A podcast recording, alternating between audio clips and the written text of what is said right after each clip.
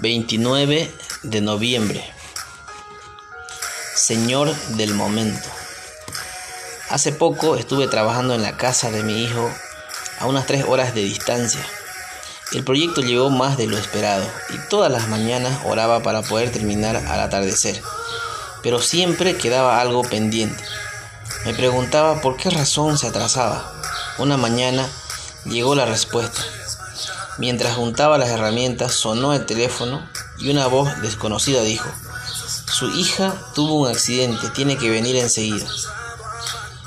Ella vivía cerca de mi hijo, así que solo me llevó unos minutos llegar. Si hubiese estado en mi casa, habrían sido tres horas. Fui tras la ambulancia hasta el hospital y la alenté antes de la cirugía. Si el proyecto no se hubiese atrasado, no habría estado sosteniéndole la mano. Nuestros momentos le pertenecen al Señor. Así fue la experiencia de una mujer a cuyo hijo el Señor resucitó por medio de Eliseo.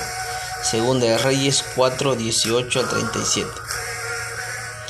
Justo cuando ella iba a hablar con el rey para recuperar su propiedad luego de haberse ido por unos años por una hambruna, el rey estaba hablando con Giese, el siervo del profeta, en el momento en que éste le contaba al rey que Eliseo había resucitado al hijo de aquella mujer, ella entró y se le concedió su pedido.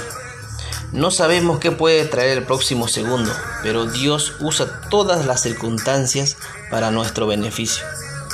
Señor, ayúdame a seguirte hoy fielmente.